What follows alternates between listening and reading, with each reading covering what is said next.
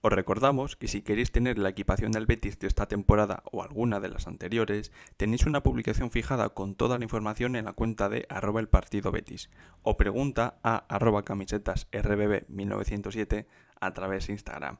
Aprovecha y llévatela a casa.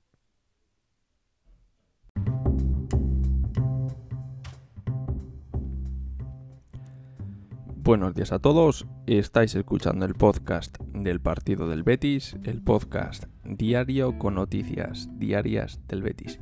Bien, eh, volvemos otra semana más, lunes 5 de septiembre. Y bueno, pues la verdad es que no ha habido muchas noticias durante el fin de semana, más allá del partido. Y bueno, pues hoy lo único que vamos a pasar a analizar es el partido, ¿vale? Que ha tenido polémica, ha tenido una lesión que va a ser importante posiblemente y un partido que pese a que lo hemos perdido, eh, hemos plantado bastante cara, ¿vale? Primero vamos a analizar un poco las declaraciones que ha hecho Pellegrini, ¿vale? Porque Pellegrini ha dicho textualmente, fue un partido justo, ¿vale? Cosa que, sinceramente estoy de acuerdo. Y luego dice, pero estuvo muy condicionado por la lesión de Fekir, a lo cual yo añadiría que también estuvo condicionado por esos dos penaltis que no se tenieron en cuenta posibles penaltis, ¿vale? Entonces, em, una vez dicho esto de Manuel Pellegrini, eh, pues bueno, sí coincido con él, sí creo que el Madrid haya sido un justo vencedor, pero también hay que tener en cuenta que si nos ha lesionado Fekir muy pronto, que estaba el Madrid en su casa, que es el Real Madrid, y que ha habido dos posibles penaltis que no han pitado, ¿vale? Porque si esos dos penaltis se hubieran pitado y hubiera estado Fekir, muy probablemente otro partido hubiera sido. Pero bueno, ahí se va a quedar.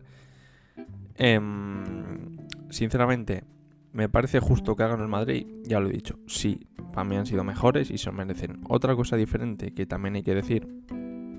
El Betis no me ha parecido, no me ha parecido que ha hecho un maya, joder, perdón, que haya hecho un mal partido.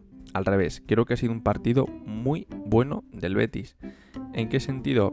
Eh, que pese a las adversidades que ha habido, hemos sabido defender, hemos sabido atacar, hemos plantado cara, que al final es importante a lo largo de la temporada porque va a haber rivales que nos cuesten más que otros y aprender a hacer esto frente a equipos como el Real Madrid y con estas cosas en contra nos van a dar muchas cosas a lo largo de la temporada. Eso tenerlo muy claro. Más cositas, el tema de la lesión de Fekir, em, no se sabe cuánto tiempo va a estar de baja, eh, se estima pues que igual una semana, quizás dos semanas, va a estar ahí la cosa. el partido de la UEFA de este jueves evidentemente no va a estar, partido que por cierto, yo os lo digo, se va a ver eh, retransmitido en Gol el jueves a las 7 menos cuarto, creo que es. De todas formas, en los siguientes podcasts os lo voy a confirmar. Y, y bueno, pues Fekir que no podrá estar para, ese partido y posiblemente para el Villarreal tampoco. Así que ya, pues para la siguiente semana estará Fekir otra vez con el grupo. Eso es lo que se piensa, lo que esperamos. Y bueno, contra el partido, poquito más que eso, ¿eh? porque luego el tema de los penaltis.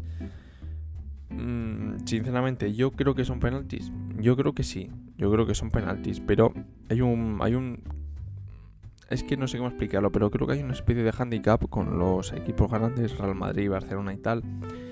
Y es que si la acción es muy clara, sí, evidentemente van a pitar lo que es. Pero si la jugada es muy dudosa, ahí sí siempre van a favorecer al Real Madrid, al Barcelona, al Atlético. Y si pasa con un equipo de, de primera y uno de segunda, van a, favorecer al equipo más grande. creo que eso es lo que está pasando. Pero bueno, para mí, si hubieran sido penaltis los dos y si se hubieran pitado y estuviera Fekir en el campo, otro partido hubiera sido. Es que estoy seguro. Y bueno, para finalizar ya el podcast de hoy, que ya digo que es que no ha habido muchas cosas, os tenemos esta noticia que está relacionada con el tema de Jordan, con el famoso palo que se llevó en el derby y es que el TAD estima el recurso del Betis por el derby de la Copa, ¿vale? Ojo, porque no habrá cierre del Benito Villamarín. Es decir, no se va a clausurar ni la totalidad del estadio, ni parcialmente, ni nada. Es decir, que no se va a cerrar nada. Vamos a poder seguir teniendo gente, menos mal, solo faltaba. Y el club solo tendrá que pagar una multa de 36.000 euros. Solo, entre comillas. Mucho me parece teniendo en cuenta que Joan Jordán, vamos, y Lopetegui hicieron un teatro exagerado. Un teatro que lo vio toda España y que quedó muy claro lo que buscaban. Em, ojo, porque con esto no quiero decir que se deban permitir este tipo de actos, porque esto ni en el campo del Betis, ni en el del Sevilla, ni en ningún estadio de, de fútbol se deben permitir este tipo de actos. Pero bueno, tampoco, ojo, porque esto también hay que decirlo, tampoco se puede permitir intentar amañar así un partido. Y lo mismo que te pueden expulsar o que te pueden amonestar por simular un penalti, te deberían de poder sancionar. Además, esto es mucho más grave porque pidieron que se diera el resultado ganado tercero, ¿vale? Por intentar simular una estafa de partido, deberían de sancionar de una forma muy grave. Porque me parece muy grave. Y es muy sencillo, hemos ganado la copa, pero si en ese partido consiguen simularlo bien y nos echan de la copa, ¿qué? ¿Qué hubiera pasado? Claro, es que son cosas que hay que tener en cuenta.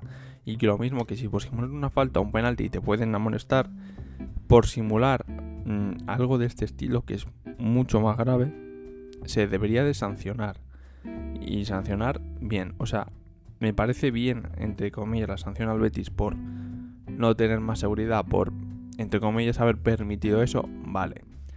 Pero yo sancionaría también a Joan Jordán o a Lopetegui o a los dos o al Sevilla o al responsable, vaya. Eh, así de claro. Así que nada, poquito más que contar en este podcast. Mañana os daremos más cositas. Así que nada, eh, desde aquí ya nos despedimos en este mini podcast de hoy. Así que nada, un saludo, el Betis y mañana más. Chao, chao.